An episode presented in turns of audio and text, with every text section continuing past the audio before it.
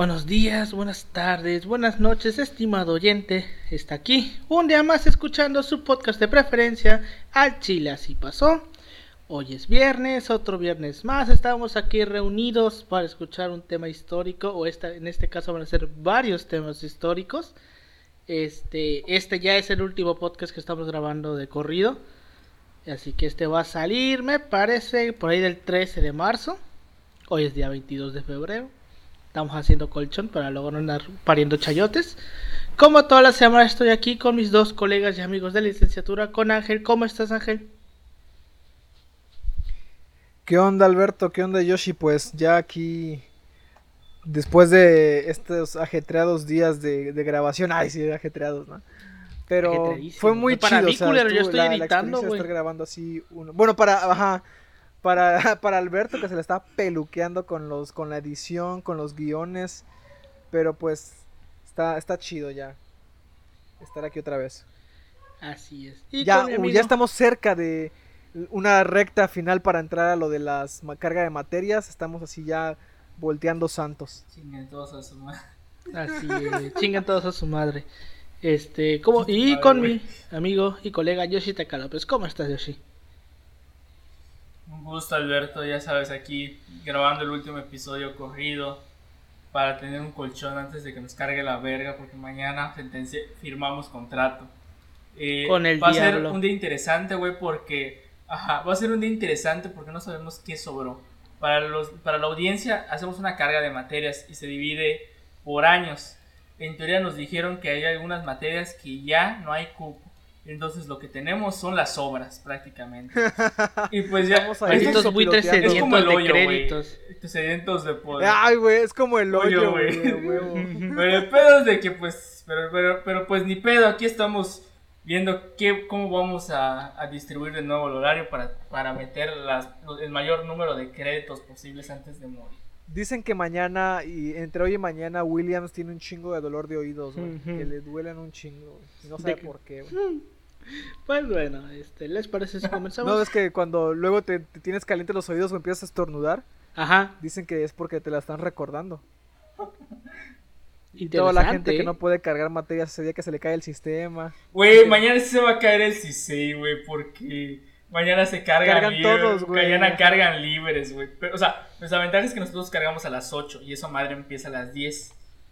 Y a las 10 Pobres madre para los de primer, de primer año, güey. Exacto, sí, sobre todo para ellos. Pero bueno, la tienen más, más relax. Bueno, ellos ya tienen sobras, güey, o sea, es como que literalmente es, lo último, es lo último, o sea, no hay como que alguien con que se vayan a pelear más allá de su grupo, güey. Pero pues, pues se puedan cargar al chile. Pues bueno, ¿les parece si comenzamos? Adelante. Adelante. Ahí, ¿no?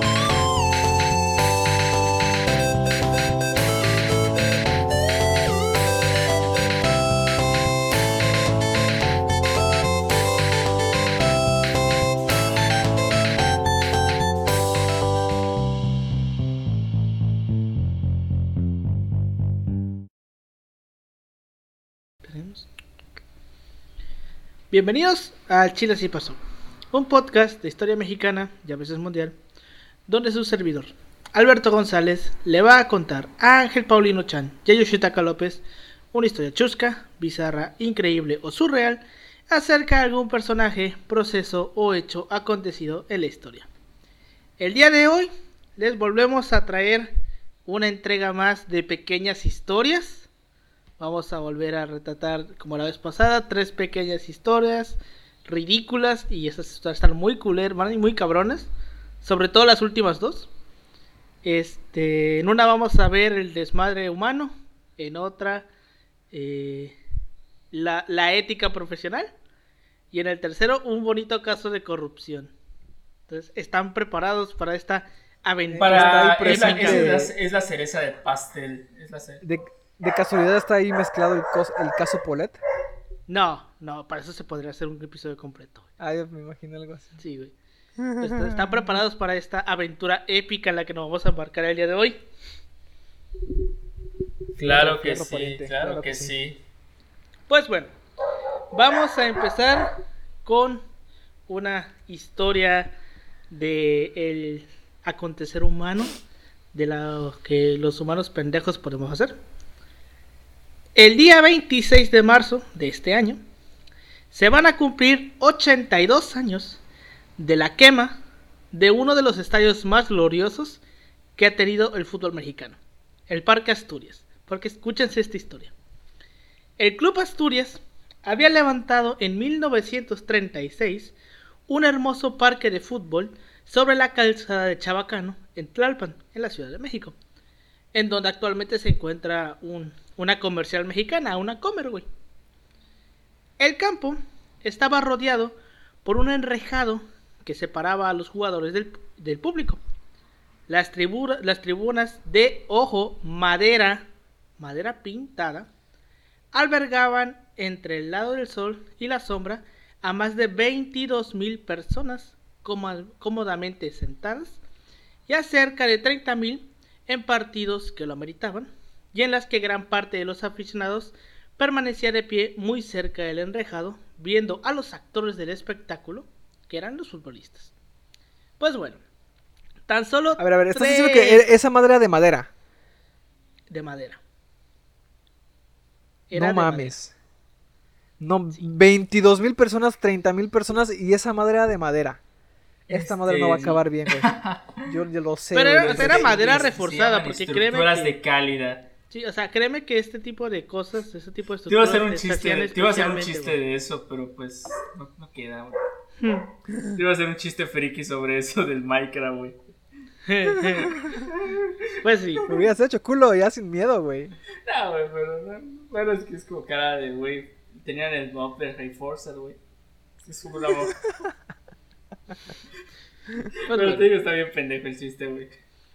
Bueno, como está comentando, tres años después, en 1939, ocurriría una tragedia que sería el principio del fin de los estadios de madera.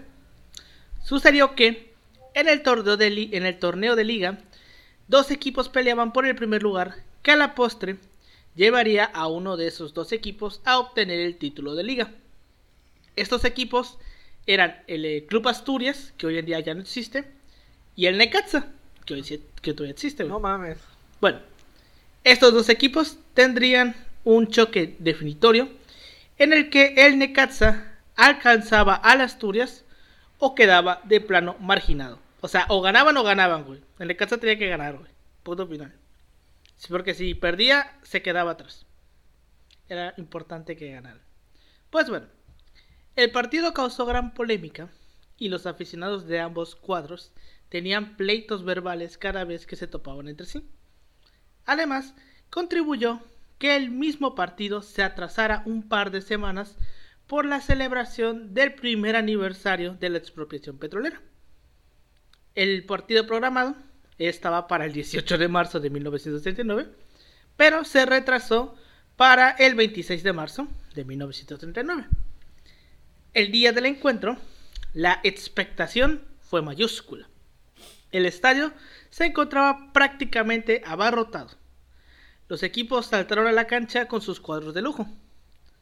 En el Necaxa, considerado en ese momento el equipo del pueblo, jugaba el ídolo de la afición mexicana, eh, Hor- Horacio Casarín, o como le decían, el chamaco. No desconozco por qué, pero supongo que porque estaba joven, güey. Estaba muy joven. Supongo que por eso. Pero le decían el chamaco. Eh, este hombre era sin lugar a dudas el lugar, el elemento más peligroso del cuadro necaxista. Por lo que fue severamente marcado y con la consigna por parte del cuadro de Asturias de ser detenido a como diera lugar. Comenzó el encuentro y el defensa mexicano Carlos Laviada cometió una falta hacia la rodilla del joven ídolo de la afición mexicana. Minutos más tarde, León II, casi le decían a otra persona, a otros defensas de las Asturias, golpeaba Ajá. nuevamente al hombre que había anotado el primer gol para los necaxistas. Al minuto 20, el zaguero Soto aniquilaba materialmente a Casarín con una patada artera a la rodilla. O sea, le dijeron, no lo dejen pasar. Y no los estaban, no lo estaban no, dejando pues sí, pasar, ¿eh? güey. Vaya, vaya. Pues va, le mete una pinche patadona, en una pinche patadota en la rodilla. Que lo termina sacando del partido. Lo lesiona, güey. Pues bueno, Güey, está como que. Ah, bueno. es, es una, es una típica de- historia del fútbol, güey. historia. Es una historia de fútbol, güey, pero esa sí está intencionada, no es como esas de. De que finges para que el árbitro a huevo te, te dé, lo marque como falta. Pero bueno, este, en las tribunas, el público enardecido, pues tuvo la muy buena idea de comenzar a prender fogatas en las tribunas del sol. El partido, Eso no va a acabar. el bien. partido terminó a empate a dos goles. El árbitro, Fernando Marcos, fue acusado de haber provocado el resultado al señalar, minutos antes de que el encuentro concluyera, un penal a favor de las Asturias que iba perdiendo. El penal fue justo. Si acaso la culpa del árbitro fue haber permitido que se empezaran a matar los unos a los otros tirándose patadas, güey. Pero pues, Es con cara de, güey, estás bien. O sea, te dice, Simón, te voy a dar el pinche penal, güey. Pero, o sea, tu trabajo es evitar que se maten ajá, estos cabrones. O sea, Bueno, técnicamente no, porque ya el árbitro como tal no puede evitar que todos se O agarren sea, a sí, güey, porque que les- repa- reparte sí, amarilla, los puede molestar, los puede se pone a güey. No sé repartir si o sea, o güey. No sé, güey, pero los puedes amonestar a diestra y a siniestra. Ajá, güey, o regañarlos, decirle, oigan, culeros, bájenle su pedo. No sé por qué pienso. Pero eh, el fútbol mexicano en esa época soportaba es que ese no pedo, teníamos o sea, al mejor. la afición y todo ese rollo es que, de que, es que de no teníamos árbitros árbitro a de, no teníamos árbitros de calidad como Mero Simpson en el Mundial de Brasil. Así es.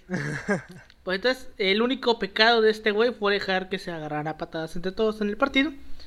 Pero bueno, con la derrota del primer campeonísimo del fútbol mexicano, o sea, del Necaxa, parte del público de las tribunas del Sol comenzó a prender las luminarias en las tribunas de madera. El fuego rápidamente se propagó, alcanzando el reloj y el marcador, que fue devorado por las llamas. A la Y en donde se leía el empate. Oye, ¿quién, quién, iba, ¿quién iba a ganar? Ah, iban empataron, empataron. Ajá, empatados. Entonces, este. El fuego llegó hasta el reloj donde estaba el marcador. Y en donde se leía el empate a dos goles. Que dejaba fuera del título al Necaxa. Las tribunas del sol fueron consumidas en su totalidad casi de forma instantánea porque era pinche madera, güey. La llegada de los Güey. bomberos fue inútil, ya que no había agua en las bombas porque México No, mam. y se concretaron a solamente Mamalón, mamalón. Solamente se, se concretaron a aislar las tribunas de sombra para que el parque no acabase completamente quemado. Unas horas después, el local quedaba convertido en un montón de escombros, maderas y viguetas humeantes y cenizas por doquier. Una que Yo no, quiero- no, me- no me imagino al vato que dijo, ¿sabes qué? Va a ser buena idea, por unas fogata, antorchas Güey, yo, y yo- ponemos unas fogatas aquí, güey. a Güey, huevo". yo creo que el ingeniero que construyó el estadio le dijeron, güey, pero es pinche madera. Y, y, y tú- y el vato dice, no creo que pase nada, va a quedar mamalón, mamalón. Bueno, dice Alberto que era, era normal en Ajá, esa güey, era época, Bueno, normal. sí es normal, había es varios, ¿no? normal, pero... Era normal en esa época los estadios pero de es madera. que-. Ajá, pero imagino que algún cabrón le habrá dicho, güey, ¿y qué pasa si unos cabrones, este, pues empiezan a prender fogatas? Pues mira, es que se ¿qué supone que no tendrían por qué pasa? prender fogatas, güey. Ajá. Ajá, Para empezar. pues es como un, es como un caso hipotético, güey. A lo mejor el vato ya prevenía el futuro. Pero el Inge pues dijo, no hay pedo, güey, no pasa nada. Yo creo que la decencia de la gente y su inteligencia como para prender fuego en madera, creo que es suficiente para evitar este tipo de situaciones. Se olvidó, se que estaban en el 39 en Se México. olvidó que estaba en México. No, güey, es que, güey, el hecho de que llegaran los bomberos y vamos a echarle agua. Ah, caray, no hay agua. ¿Qué sexenio era? ¿Era de alemán? 39, güey. Ah, no, Ávila Camacho, ¿no? Ávila No, Cárdenas, Camacho. Cárdenas, Es Cárdenas. Cárdenas. 39, hijo, Sí, 39. pues fue a poquito de lo de la... Después- Ah, no, sí, tienes de razón, Cárdenas. tienes razón, tienes razón. Bueno, el chiste. Este. Llegaron, ya todavía ha estado en escombros. Una que otra llama anunciaba su triunfo ante el que fuera el mayor parque de fútbol de México. La prensa atacaría muy fuerte al árbitro Fernando Marcos, acusándolo inclusive de la quema del parque. Oye, güey, me traicionó la patria, Me ¿no? traicionó la- Casi, casi Sí, me güey, traicionó la casi. patria. O sea, básicamente la prensa estaba como de que este pendejo arbitró mal y por eso se quemó el estadio. Güey, es con cara de, güey, no es mi trabajo ver que estos cabrones este, no prendan una fogata, güey, en un estadio de madera, güey. O sea, no es mi chamba, güey, no me pagan para esto. Eh, Es que, está- es que esta historia está muy surreal, güey. Pero bueno, continuemos. Entonces la prensa ataca al Oye, árbitro, güey. de que él lo quemó.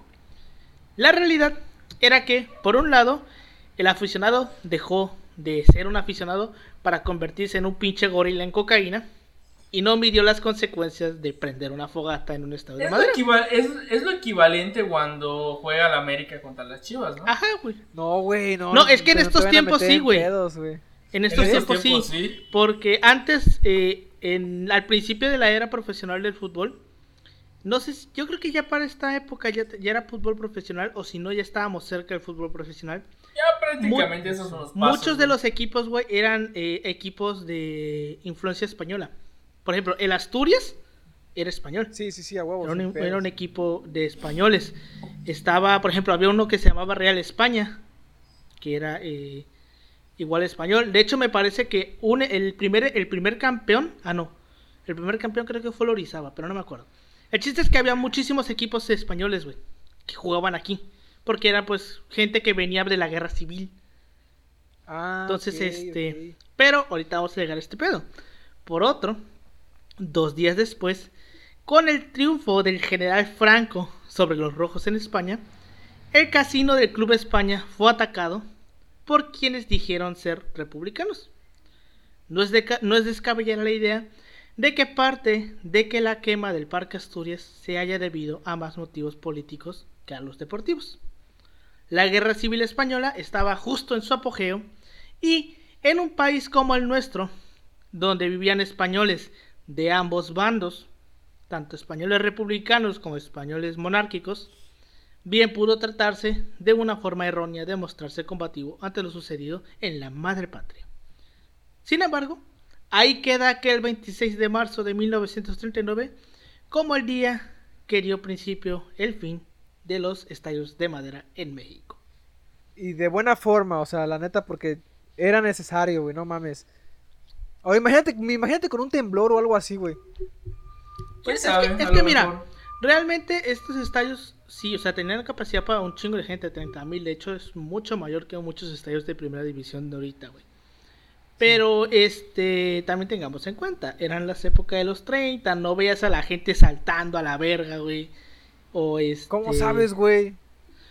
¿Cómo? Porque Yo hay digo que videos, sí, güey. La gente emocionada agarra. O sea, sí, güey, pero no los veías compor- co- o sea, corriendo, saltando, llevando tambores, güey. O sea, tipo no es, mamadas, güey. no es este. To- Todavía No es no, había tiempos, esa fer- güey. fervorosidad, Ajá, ¿no? güey. Todavía no estaba así como que ese sentimiento futbolero.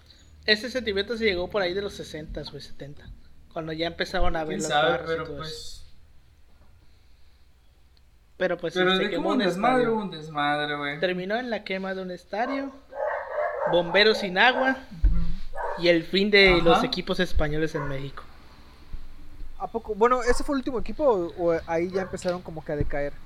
Es que estuvieron Ya no de- hay, en decadencia, güey. Dejo- deja- déjalo checo. Ajá.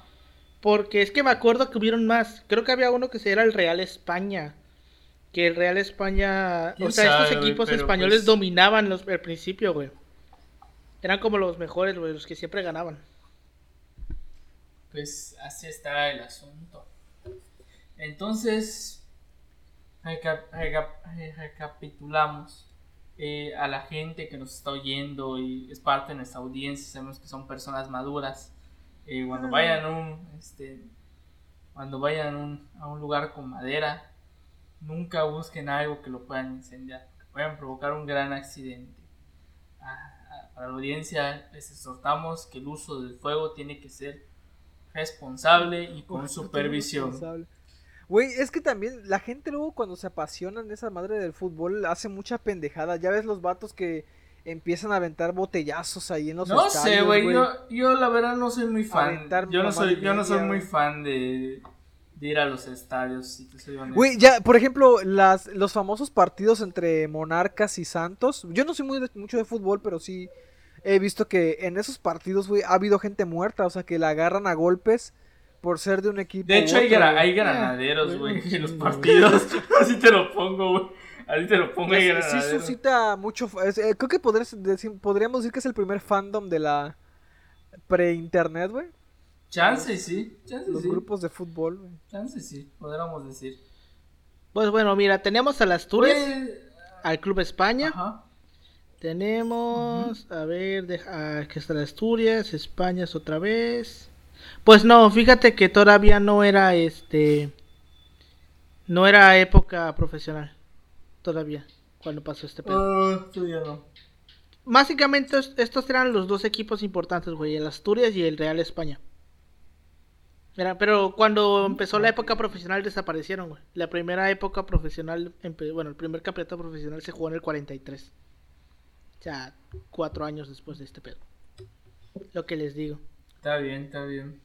De ahí Pues bueno. salieron los equipos que conocemos ahorita. Ajá, muchos, e- muchos equipos, muchos de esos equipos terminaron fusionándose con otros, güey. Es normal, eso es, bueno, en, la- en esta época era normal que pasara ese tipo de cosas. Ajá, de hecho, ajá, nosotros estamos en negociaciones para unirnos igual a la liga profesional. A nuestro ¿Neta? equipo, al, al poderoso. Mami, güey. Después de la putiza. después de la Ah, putiza ya, que ya, ya, ya, los ya. europeos. No. bueno, ¿Y quién va a querer al grupo de historiadores? vayamos, vayamos, vayamos con la segunda historia. ¿Alguna Ajá. vez han escuchado hablar del abogánster? Me suena un chingo, güey. No O sea, lo sé, pero. No sé, güey, pero así como. El abogánster, güey. El abogánster. Así se llama, güey. Abogánster. Así le decían, güey. Ah, no. Pues bueno, Bernabé Jurado nació en 1909 en la hacienda de Canutillo, Durango. Se dice que muchos de sus familiares trabajaron en el gobierno de Porfirio Díaz antes de que estallara la revolución. Al término de la revolución, Bernabé Jurado, junto con su familia, llegó a la Ciudad de México. Tras varios años de estar en la capital, quiso entrar a la milicia, pero su familia no se lo permitió. Un hecho en su vida marcó su decisión de estudiar derecho. Este hecho fue que su padre, quien había fallecido durante la revolución, tuvo un chingo de hijos y pues obviamente más de una esposa. Sus tías se aprovecharon de esto y quisieron reclamar la herencia de Miguel Jurado, o sea, su papá, demostrando que en realidad Bernabé Jurado y sus hermanos no eran hijos legítimos. Eh, no había manera de demostrar el parentesco y al no tener cómo hacerlo, era seguro que, que perderían el juicio. Un abogado le dijo que para adquirir la herencia de forma legítima, su madre necesitaba el acta de matrimonio y él, junto con sus dos hermanas, el acta de nacimiento. Solo de esa forma podía excluir de la herencia a sus tías. Uno de los abogados que llevó el caso le dijo que papelito habla. Ya sabes, este- este, Básicamente- este tipo de pendejadas vienen desde aquella Ajá, exacto. Las burocracias. Pues, la burocracia este- mexicana. Qué interesante. Papelito habla y necesitaba comprobarlo. Así que Bernabé se fue a la plaza de Santo Domingo, donde tramitó, obviamente de manera ilegal, el acta de nacimiento y de nacimiento suya y de sus hermanos. Güey, este, Con esto- Pues lo que cuentas, güey, hasta de hoy se sigue haciendo. Bueno, ya no con tanta frecuencia, pero pues es. Es más difícil, pero. no, güey, sí hay lugares en donde te venden certificados de preparatoria. Sí, güey. Así de culero. Vas a terminar como tú, Frenchmir, con tu, con tu Con título de doctor de a doctor, 5 güey. dólares, güey. Con su etiqueta todavía. Con el dinero de su ex esposo. Ah, así es, güey. Pero bueno. Ese vato Con es esto vida, ¿no? que hizo del acta de nacimiento, logró salvar la herencia de la familia. Además de decidir que lo que quería hacer era abogado. Bueno, Bernabé Jurado, Jurado se unió a un cóctel de abogados a un buffet de abogados, perdón, Buffet que de no es un abogados. lugar donde, donde los abogados Es que comen pelotas. Ese es, Es- el otro. en donde se le asignó un caso para eh, una demanda laboral de unos albañiles a su jefe. Bernabé Jurado, a contra todo pronóstico, logró ganar la demanda y desde entonces se le pondría el primer apodo, que era el abogado de ladrillo. Pues bueno, Bernabé Jurado se destacaba porque eh, usaba tácticas poco convencionales para este ganar juicios. Falsificaba documentos, alteraba pruebas, este, ¿cómo se llama? Eh, rompía pruebas, güey, o sea, destruía pruebas, o sea, era, O sea, el vato. que- El, ajá. O sea, como ahorita, güey, Como pero ahorita, pero- tipo de. Pero es que ahorita lo hace la policía, antes era el abogado, güey. O sea, el abogado iba, se metía a la escena del crimen y movía todo, güey. O sea, y ahorita vamos Bueno. a ver por qué. Porque hay un caso en específico que está retratado en una novela que se llama así El Abogánster, que es su caso más famoso. Bernabé Jurado contestó el teléfono de su oficina de Madero número 17 porque su secretaria, Juanita Muñoz, le dijo que era un gringo desde la Hotel Reforma.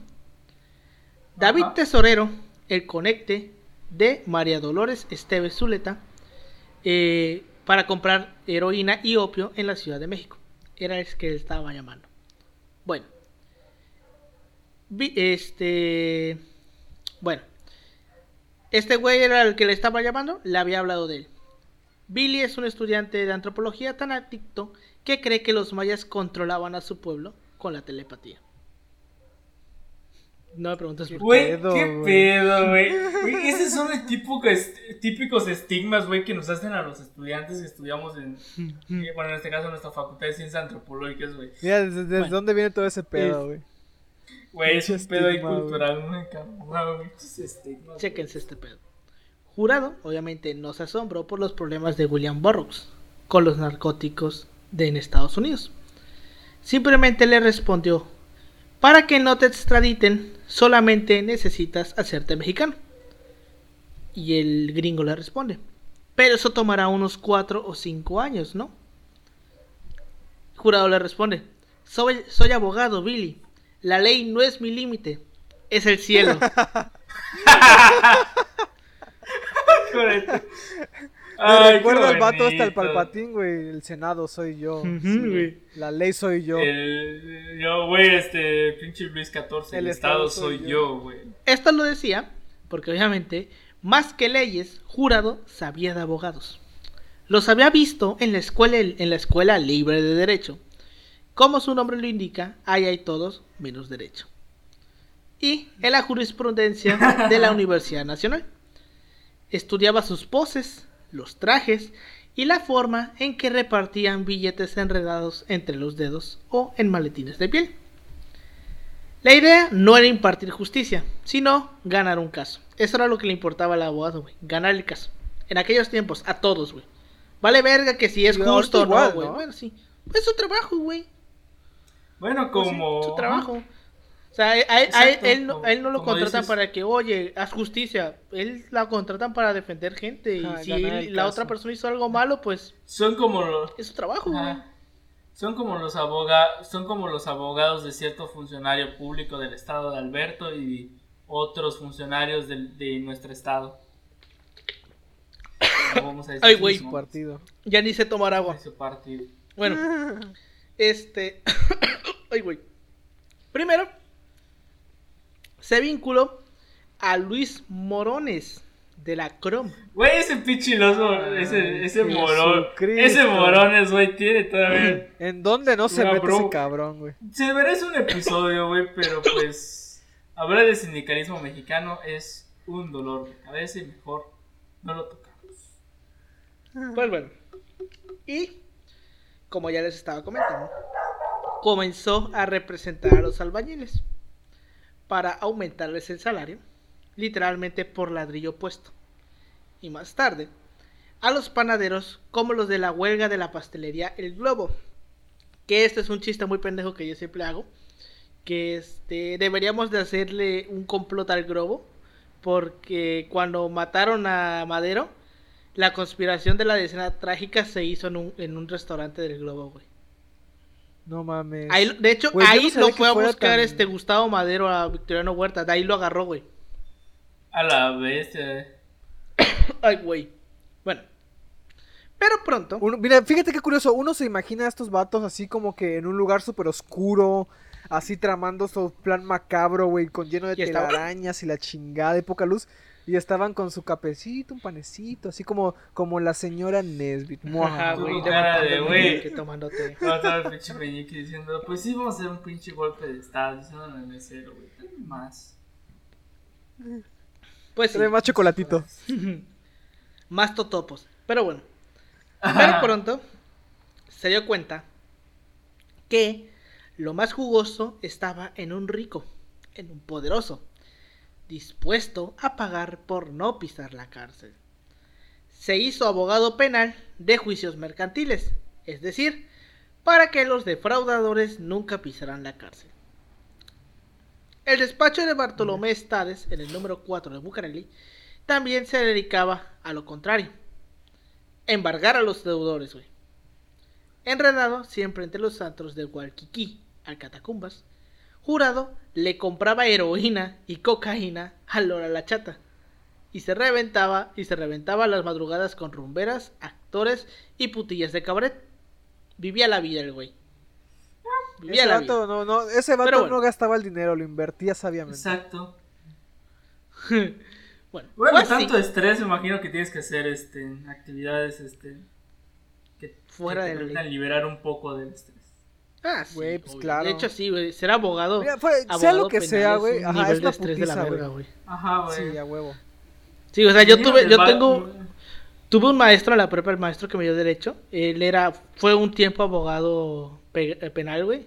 Ahorita ya nada más se Sí, está dedica llena de a ser abogado ¿Civil? de juicios civiles, ajá. civiles. Pero él me contaba, güey, que él terminó con diabetes, güey. Porque en el último caso que llevó, estaba defendiendo a no sé qué político, güey. Y que los del otro partido, güey, lo amenazaron, güey, de muerte. Güey, no para, mames. para que No, el político que estaba defendiendo no, le, no, no sacara las fuentes, güey. Lo, lo que tenía. Y él comentaba, nunca le llegué a creer porque yo siempre lo vi como muy chairo. Pero él comentaba que eran videos de de una de qué era de actos de corrupción en la campaña de Peña Nieto güey Ah, sí lo creo, güey. Esa mamada sí, sí lo creo, güey. pero que hubiera terminado aquí Ah, no, ahí Eso sí es lo no, que- güey. Ahí sí no, güey. Pero a lo bueno, mejor el chiste era un tipo de evidencia como- menor, pero... Como lo amenazaron de muerte, pues el güey terminó con diabetes, güey. Y de ahí se retiró de la... No de la- dejó Es que lo de más- ejercer como abogado Es que penal, puto sustar los Sí, sustos que te güey, llevas, güey. O sea, lo más, leve que te, eso, lo, lo más leve que te puede tocar es que te toquen defender un narco, güey. Lo más leve. No es mames, más- no, no, mames, es lo no. más leve. Lo más leve que es un, lo más leve me imagino que es pero un es un güey, o sea, ya un ajá, narco, un narco menor. un narco es pero que un lo Pero güey. menor, güey. O sea, no estamos hablando de un capo, güey. Eso es otra cosa. Güey, que tengas que defender a la Barbie o algo Puta, así, no, ¿no? eso sí está, está cabrón. Esa madre no puede salir bien, güey. Pues bueno, este, como el güey se la pasaba de en bares y en estas mierdas, encontró una forma de cobrar más, la notoriedad. Por eso, y no por dinero, tomó su primer caso de farándula, el del actor Emilio Tuero, acusado de asesinar a la bailarina Lolita Telles Wood. La habían encontrado muerta dentro de su coche, de- dentro de su propio coche en frente del departamento del actor, en el 25 de Carlos Cetina, en la colonia Escandón. Cuando Jurado notó que el cadáver no traía ropa interior, simplemente aseguró, chequense esta mamada, esta mujer murió en su recámara y fue sembrada delante del departamento del actor, que, si acaso, puede ser acusado de vivir ahí. Carlos de Negri, el reportero de Excelsior que inauguró el chayote, o sea, cobrar por decir por y por no decir, hizo, caso del, de- hizo del caso una victoria de la justicia mexicana y contra, chequense esta mamada, la histeria femenina. No mames, güey, neta. Pues, dadas las pruebas aportadas, la bailarina había salido en tropel de su puerto, de su propio cuerpo, cuarto de hotel. Telefonan, telefoneado a Tuero y al no recibir respuesta, se suicidó. No mames. La, la vieja confiable. Güey, es como vieja que. La del suicidio. Ah, la vieja, sí es la vieja confiable, la de. Ah, Se suicidaron suicidó de con tres siete balazos balazos en en la la espalda. Sí. El de- se, se, se apuñaló siete veces en el mismo lugar. en la espalda, güey. Bueno, bueno. Este fue el primer caso que le tocó. El dinero a manos llenas y con la administración de la impunidad fue, como en todo el siglo XX mexicano, la podredumbre de la revolución a la que le llamamos el alemanismo. Fue, el fue en el sexenio de Miguel Alemán que tanto de Negri como jurado amasaron fortunas y poder. Ya cuando Los lo llamaban el son- así es, güey. Ya cuando lo llamaban el, el abogánster por sus relaciones con Maximino Ávila Camacho, o sea, ese, el, El el hermano, de Ávila Camacho. Camacho. Bueno, el abogánster de Eugenio Aguirre, lo que lo llevó a purgar una pena en las Islas Marías. Lo que decías del el episodio pasado de las Islas Marías. Ajá, exacto. Así es. Güey, dato curioso, Pues güey. Dato curioso, güey. Irónicamente, en Quintana Roo tenemos un gobernador que viene, que era el, bat- el alcaide de las Islas Marías, güey. Y está bien cabrón, ¿Neta? como, ¿Quién, está, neta, está bien cabrón como los, este, no me acuerdo el nombre, güey, pero fue alcalde de las Islas Marías. El- a- y, güey, está bien cabrón como lo sacan, güey, porque literalmente, este, es este vato de Francisco Mike que lo saca, güey, así bien cabrón. Y le dice, pues tienes, tienes una hora para salir del estado, güey. El vato diciendo, Ah, no pues, chingas a tu madre, güey. Y le dijo que, en- que en él y llegó al palacio, llegó al palacio con sus hombres, güey. Y que madres, güey, hasta los soldados mataron a sus pistoleros, güey. Y tuvo que salir en chinga, güey. Verga. Güey. Bueno, Cachitos de historia de Quintana Roo. pues bueno. Güey, te son muy pocos los encuentras, pero pues hay, hay algo. Pues bueno, como vemos que este vato, jurado, estuvo en todo lo que significara falsificación de documentos, órdenes de aprehensión, de aprehensión sin mérito, títulos de, apoc- de propiedad apócrifos, así como tráfico de drogas y mujeres.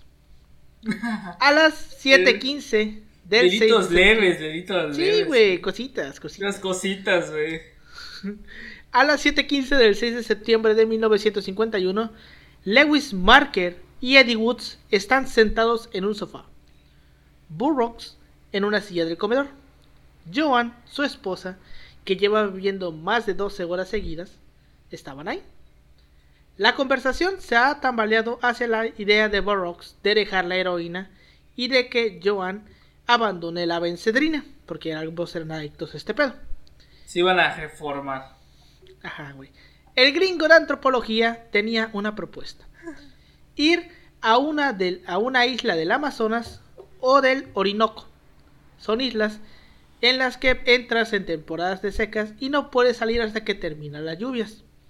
Es tiempo suficiente para aguantar la abstinencia y curarnos. Esto es lo que le dice el, el gringo a la esposa. La esposa le responde, ¿de qué viviríamos mientras? Y el otro vato le responde, de cazar cerdos. La esposa le dice, con tu puntería nos moriríamos de hambre. Mírenlo, se dirigió a sus amigos, o sea, como que le dice a la gente, mírenlo. No puede dejar de temblar. Sus dedos parecen mariposas en el tornado. Fue entonces Qué culera. que, oh. Fue entonces que surgió la idea de que Joan se pusiera sobre la cabeza el caballito de tequila de 40 centavos que le vendían los niños de la colonia de Roma y que William Burroughs tomara su pistola y jalara, y jalara del gatillo solo para ver de pronto la cabeza de su esposa ladeada y un caudal de sangre que empezó a remolinarse manches. en torno a la silla sobre el piso de madera. Lo que, es- lo que hacen las drogas, güey. Ahora Oye. chequense esta mamada. Está un poco cabrón. eh. A ver, a ver, sí.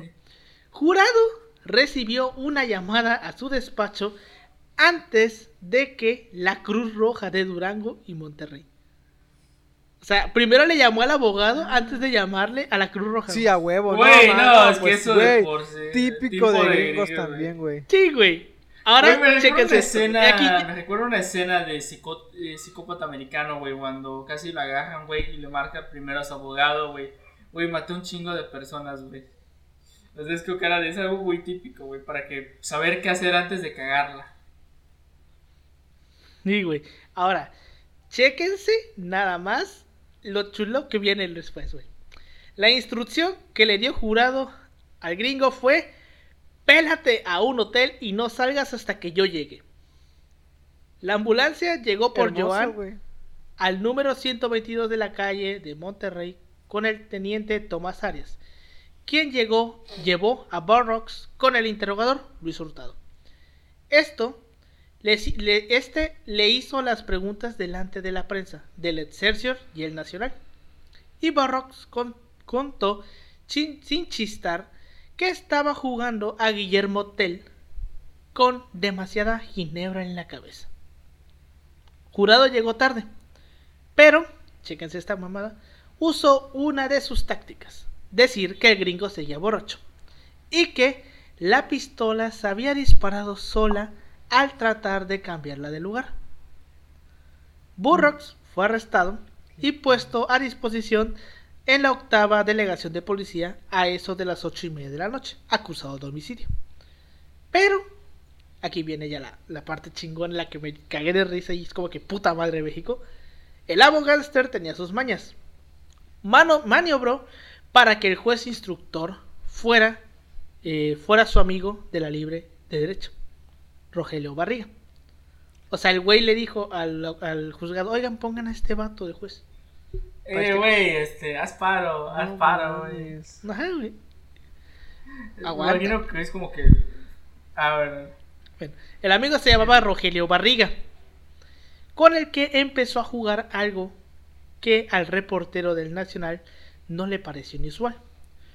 Jurado se acercaba con una pluma, con una pluma fuente a la mecanógrafa, a la mecanógrafa, a la mecanógrafa, Ah. puta madre, que escribía las declaraciones de Burroughs para tacharlas. Mientras que el Hijo juez de puta, güey. mientras que el juez forcejeaba con él. Al final, lo que quedó fue una pila de hojas tachadas con manchas de tinta y algunas rasgadas. A la bestia. Aguanta. El argumento de jurado queda para la memoria de los gringos. Chéquense esta mamada. El disparo que mató a Joan Bolmer fue producido por la pistola que, en esa circunstancia, estaba en manos de Williams Burroughs. Eso es lo que dice. Después de solo dos semanas en la cárcel de Lecumberri, Burroughs salió. Su abogado había demostrado que, de haber culpable en este homicidio, el culpable era la pistola, no el. Qué poca madre, güey. No, pues sí, güey. Pues sí, güey, la pistola lo mató. La pistola, lo- la pistola le disparó la bala. No, ve, no veo ¿Cuánto fallas tiempo le dieron a la pistola en la cárcel? Aguanta. Hijo de la clase privilegiada, Burroughs pagó la fianza de 2.312 dólares, le dio a jurado otros 2.000 dólares, más 300 para sobornar a los expertos de balística que juzgaron todo como un accidente al manipular el arma de fuego. Más tarde, Burroughs le platicaría a, Joan, a Jack Kerouac sobre la tragedia mexicana. Cito. Los policías me decían, no digas que disparaste, niégalo hasta el final. Y en la celda me dieron una cobija extra. Mientras tanto, Jurado y Marker, el amigo de Barrocks, habían entrado por una ventana de la cocina al departamento para limpiarlo de las 30 botellas de Gloria de Cuba, las jeringas y la pipa de opio, justo en el día que, en el Panteón Americano, se enterraba a Joan en la fosa 1018 que nadie pagó. Hijos de puta. Fue hasta 1996 cuando Burroughs decidió ponerla en un nicho. De su muerte, Burroughs dijo, cito, de no haber asesinado a Joan, seguiría buscando un propósito en la vida. Ese evento desató en mí la necesidad de escribir para conjurarlo. Meses después de ¿Qué, la... qué mierda, güey. Qué mierda, güey. Era la abogánster, güey. Por eso le decían la Oye, a ver, ya ahorita que dices a los personajes, esos vatos, si no mal, si no mal recuerdo, son escritores. ¿De, qué, de en qué año fue ese asesinato? Esto fue alrededor de mm, 51, la época de... De los 50 y 52, tantos, güey. 60. 52, ¿no? Sí, a huevo. Esos vatos son de la generación Beat, güey. O sea, son, son los que preceden, por así decirlo, a los hippies. Pero pues no acabaron bien, ¿no? Y es, creo que ahorita que dijiste el Kerouac, Kerouac eh, era uno de los exponentes de esa generación y eran drogos a morir, güey. O sea, era, era droga así a más no poder. O sea, como era droga como parte del proceso creativo, güey. Ajá. Está de la verga, güey. Pero bueno. Meses después de la muerte de Joan, el 13 de noviembre del 52, cuando Bernabé Jurado estacionaba de nuevo su Buick Roadmaster afuera de su casa en Avenida México, en la colonia Condesa, un coche en el que viajaban adolescentes embrios le dio un golpe al espejo. Indignado por la cocaína inhalada que traía, Jurado les disparó, hiriendo a Mario Saldaña Cervantes en una pierna. Yo imagino que algún... Aguanta. Y aun cuando la herida, la herida no era mortal, el joven de 17, años, de 17 años desarrolló una septicemia y murió un mes después. Ahora, aquí viene un punto muy importante. Era hijo de un compadre de Manuel Ávila Camacho, Y el la presidente en turno. Güey, qué Así irónico, qué irónico, güey. O sea, es como que. Hermano, Aguanta, aguanta. Así, así que Jurado hizo lo que cualquier persona en esa situación haría. Empacó, sus cosas A y se fue sí. primero a Brasil y luego a Argentina, país con el que no había tratado de extradición. Güey, esto es muy. Pendejo eso no es, güey. Eso es muy. Sí, eso es muy. güey, de- abogado. Ajá, muy güey, abogado. abogado. Abogado. Esto es muy Güey, ¿te imaginas que este pendejo haya dado clases en México? Verga, güey, imagínate. Con O sea, cara de. Este cabrón dando clases. Con cara de. No, chavo, estás que mal. no se te haga estás, mal, güey. Esto lo tienes que, Que no se te haga extraño que haya abogados así dando clases en Sí, güey, México, güey. definitivamente. Bueno, entonces se fue a Argentina y luego se fue a Francia. Bernabé Jurado, el abogánster, se casó 14 veces. Dos con la misma persona, Susana Cora.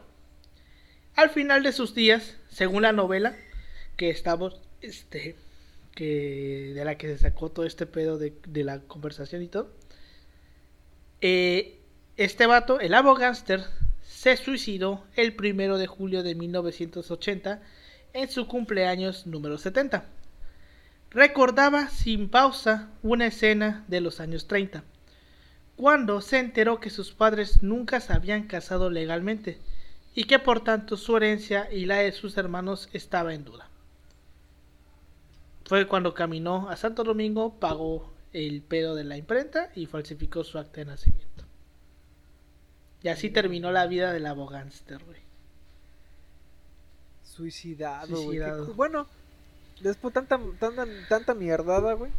Ya ves, güey. Bueno, pero pues.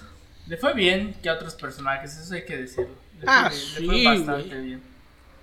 Sí, güey. ¿Cómo se suicidó? No lo menciona el, artículo porque obviamente este güey no tiene página de Wikipedia. Esto fue sacado de artículos que fueron resumiendo el libro, güey. Porque tampoco encontré el libro en PDF, discúlpenme. Pero, Descuida, descuida. Somos estudiantes de pobres, hecho, güey. hoy sacó Coco Lunar. No sé, fue ayer o antier. Leí un comunicado de la UNAM sobre la pira. De la UNAM. Ah, Güey, esa madre es una puta joya, güey. Una que perra decía que joya. no, tenían que, que no tenían que fotocopiar, güey. La, la, la, la falsificación. Es un delito, güey. crimen contra la cultura, contra la. Medio mamadas, usando- Y, güey, sale, sale un puto clip de abajo, güey. No mames, una, de no ser por los PDFs, Sí, güey. ninguno de tus estudiantes saldría de la carrera, güey. Güey, etiquetaron a varios a la biblioteca de nuestra facultad, güey. Sí, güey. Sí, güey, no, me la pasó de pendeja. Sí, se pasó de pendeja la UNAM. Bueno. Pasemos. Oye, dicen que su community manager ya no está, ya no está chambeando güey. Güey, sí, se mama. Sí se mama. Es que, güey, lo de la discusión del Open Access, güey, es, es un pedo, güey. Es muy cabrón, güey. Son esas cosas que pasan. Pasemos a la tercera historia, que también, mira. Y lo mejor, no hay que irnos muy atrás, porque podemos visitarlo, güey. Podemos visitar el lugar donde pasó este pedo, porque estamos hablando de 2010. Les voy a contar la historia, no sé si la habrán escuchado, de El tiburonario de Mazatlán. Mira, es una, mira, joyita. Ya para irse, en 2010, el entonces, el entonces presidente municipal de Mazatlán, Jorge Abel López Sánchez, es entusiasmado por el éxito de la espectacular pecera oceánica que construyeron con personal y recursos propios del acuario de Mazatlán, tomó impulso y fue, a plantearle cara al entonces secretario de Administración y Finanzas del gobierno del estado, Quirino Ordaz Coppel, célebre por ser muy duro para soltar dinero, aunque fuera ajeno, a quien le, propuso construir un tiburonario que sería el parteaguas, el término de certera premonición. En el catálogo de atracciones turísticas que ofrece el puerto de Mazatlán, algo que no había ocurrido desde la, construcción de la espectacular discoteca Valentinos sobre un risco donde se observa a plenitud la belleza del puerto. Ordaz Coppel, hotelero, promotor turístico del pueblo y actual gobernador del estado, no sé si sigue siendo gobernador del estado, eh, porque esta nota que no me acuerdo de qué año era, probablemente ya no, pero pues No, ya no. fue gobernador del De estado, hecho, ahorita que- Me suena, Sinaloa. me suena el nombre, güey, por... Coppel. No, no, pero... Ajá. No, no, no, no, no de eso. No, no, es que... No me acuerdo si fue en Mazatlán o fue... No, no, no, no, no, es en Tampico, güey, es otra cosa.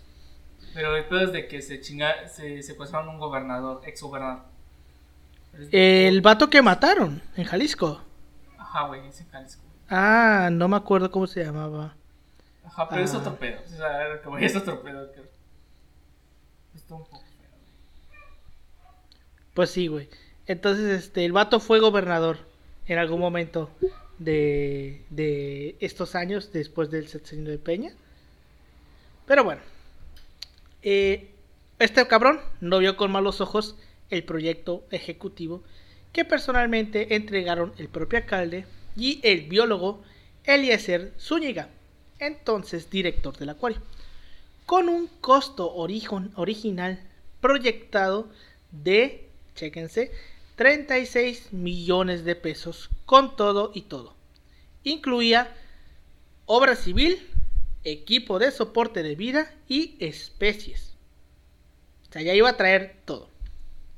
Pues bueno, pero como ya estaban a punto de apagar la luz del sexenio del anterior gobernador, que se llamaba Jesús Aguilar Parilla, Ordaz Coppel exhibió por respuesta que pues no había dinero, pero ofreció gestionar los recursos en la Secretaría de Turismo Federal y, hábil como también es para sacar lana, consiguió 30 millones 933 mil pesos.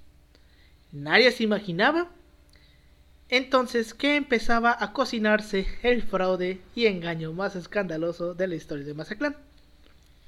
La obra inició a mediados del 2010, pero de manera inexplicable y automática pasó con el cambio del gobierno de 36 millones de pesos originales a 63. Ya, necesitaban Vas 36, inflando otros precios, 36 vas in- millones, güey. Vas inflando precios y misteriosamente ahí sale una casita. Ya ves, güey. Una casita, loco, 30 millones de pesos te compro. No, no manches. Pero bueno. Obviamente, nadie informó el motivo del incremento. Y lo que siguió fue una serie de, imprecisiones, desatinos, omisiones, imperancia y abandono que obviamente desembocaron en actos de corrupción y en un desastre. De entrada, el nuevo alcalde panista, Alejandro Higuera Osuna, haciendo caso a la más pura tradición de política mexicana, no quiso compartir medallas y lauros con su antecesor. Así que empezó a mover el agua para que en lugar de que fuese un tiburonario, fuera un delfinario. Sin embargo, los recursos federales estaban etiquetados, el proyecto original en marcha y no hubo manera de modificarlo. Entonces el nuevo alcalde se jodió. Tenía que ser un tiburonario. Pero bueno. Pero el camino no sería fácil. Recordemos que empezamos en 2010. Fueron necesarios siete años y tres administraciones municipales para finalmente inaugurarlo aquel alegre 23 de diciembre de 2016 entre la jocosidad de los promotores que festinaban que finalmente Mazatlán tendría un insumo que podría competir dignamente con los destinos turísticos nacionales e internacionales del Pacífico. Todo era alegría y orgullo, pero 38 días después se escuchó de manera inesperada el tema de la película Tiburón en todo Mazatlán. El reloj marcaba cerca de las 6 de la tarde del primero de febrero del 2017. 38 días, ¿eh? 38 días. Los últimos visitantes del acuario y del tiburonario habían dejado el lugar. En el interior solamente se encontraban los empleados. De pronto, uno de los acrílicos que estaban eh, en el tiburonario, que contenía el agua, colapsó y el agua comenzó a inundarlo todo. A la vez. Si hubiera sido una embarcación, habría terminado en el fondo del mar en un santiamén. Miles de litros de agua salada se derramaron y en unos minutos eh, el tiburonario, el estacionamiento y las calles aledañas estaban inundadas. Fue necesaria la, presencia de los cuerpos de emergencia para hacerle frente a la crisis.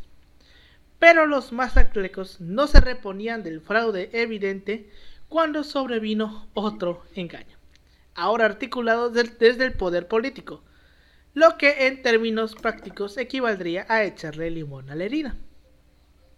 Después de dos años de investigaciones, peritajes, denuncias, intercambio de oficios, el, el fiscal general autónomo de Sinaloa, Juan José Ríos Estavillo, consiguió que un juez abriera eh, una carpeta de investigación contra tres servidores públicos menores implicados en el colapso del tiburonario, que, sin embargo, el 28 de octubre de 2019 obtuvieron la suspensión condicional del proceso. Mm, México. Justicia mexicana, ya sabes cómo es esto. Pero aguanta, todavía hay más. Tras comprometerse a reparar el daño, eh, tras comprometerse a, cito, reparar el daño material caus- causado al tiburonario de Mazatlán por la contratación indebida en la construcción de la obra, bajo esta figura política, eh, respaldada por la propia Fiscalía, apoyado en el, arqui- en el artículo 191 del Código Nacional de Procedimientos Penales, Dionisio N. y José Luis N. Porque no entiendo por qué siempre que ponen a alguien así como sospechoso le ponen N. Es algo, es algo Privacidad, ¿no? ¿eh? Es algo reciente porque, de- por ejemplo, con este Lozoya, Ajá. o sea, todo el mundo sabe su nombre, güey. Pero le dicen Emilio, Emilio, Emilio N, Ajá. ¿no? Emilio Pero N. ¿qué para significa abreviar. N, L? L. Imagino para breve. O sea, no, güey, no, no, no. Es, es procedimiento legal ¿Ah, para proteger a la víctima, güey. O sea, no mames, todos lo conocen. Pero qué chingos es N, güey. ¿Qué no significa. N, güey? Ah, Ahí te lo veo.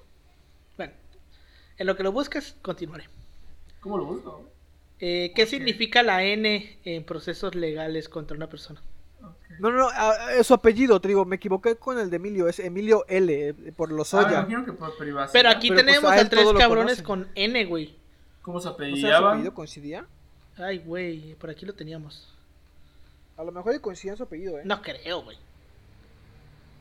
Jorge Abel López Sánchez, güey. Aquí hay uno. Ah, no, no. no. Y aquí está también. No, güey, no es N. Pero bueno.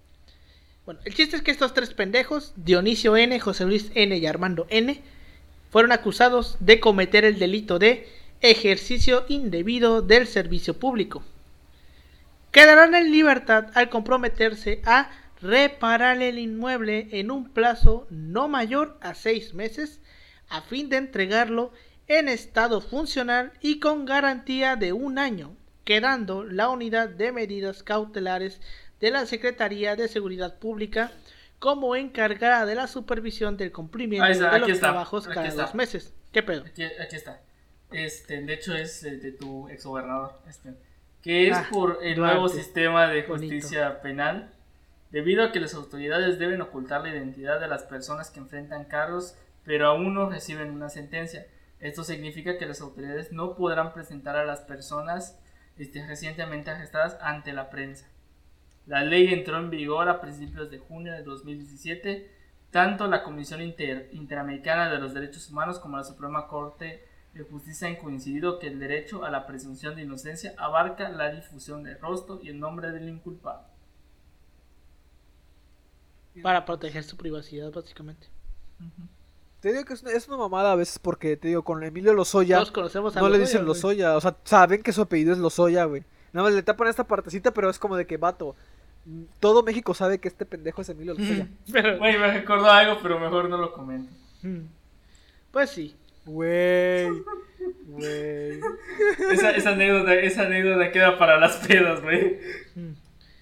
Pues bueno, como vimos, tenían seis meses para reparar esa madre que quedara funcional y tuviera un año de garantía, güey. Ahora, el plazo, venció el 28 de abril del año pasado. Y hasta el momento no hay información sobre la reparación del daño y tampoco si la suspensión del proceso consideró daños por 72 millones 700, eh, 72 millones 140 mil 212 pesos, pesos más intereses y actualizaciones del índice de precios al consumidor como corresponde. Ahora viene una pregunta. ¿Ignoraba el fiscal Ríos Estavillo que en el convenio de concesión del nuevo acuario existe impedimento para que el gobierno municipal desarrolle algún proyecto marino en las instalaciones actuales? ¿Sabía que este convenio invalida la reparación del daño que, que excarceló a tres, fun- a tres funcionarios y garantizó la impunidad de sus jefes? Seguramente sí, ¿no? Debió saberlo. Pues el convenio de concesión fue firmado el 28 de noviembre del 2018 en la ciudad de Mazatlán por el alcalde Luis Guillermo Benítez Torres, el secretario José de, José de Jesús Flores Segura y Ricardo, Ricardo Moraita Martínez, representante de la concesionaria.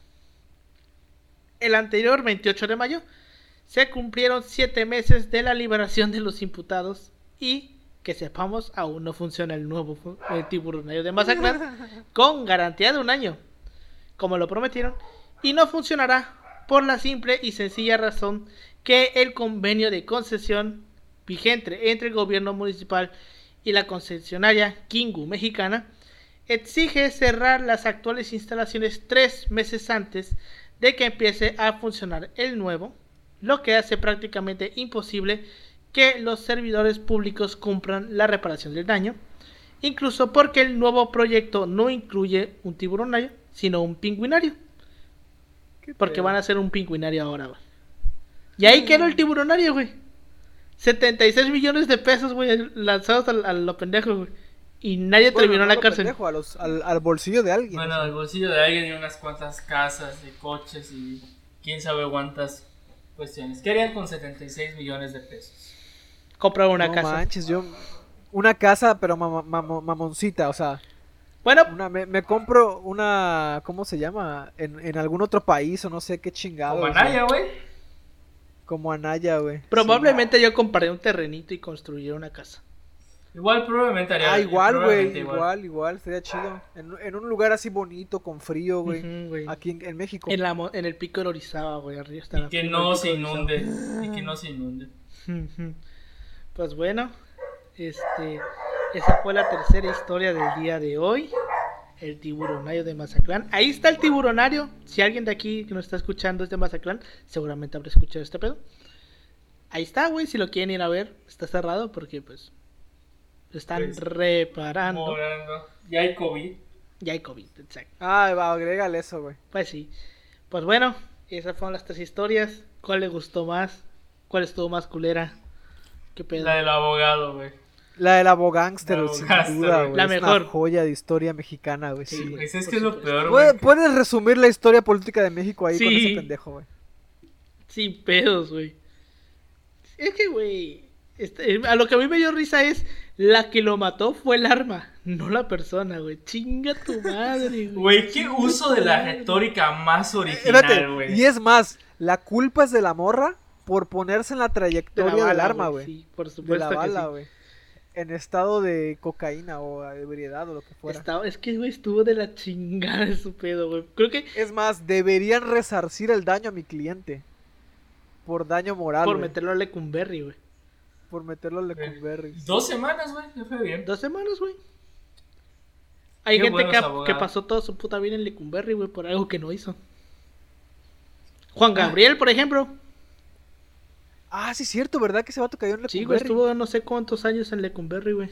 Sí, lo acusaron, no me acuerdo, no me acuerdo exactamente el delito, pero pues... Lo robó, de robar joyas o algo Ajá, así, güey. Algo así. Pero pues se salvó y, y le fue bien. Fue bastante bien. Sí, güey, o sea, lo acusaron de todo, de, de- del delito que es- da- da- al que siempre acusan los, los ricos a los pobres, güey, de robar joyas, güey. Güey, no sé. La gente rica es muy rara, la verdad. La gente es muy rara a veces. Pues bueno, este, ¿algún comentario que tengan de estos tres casos?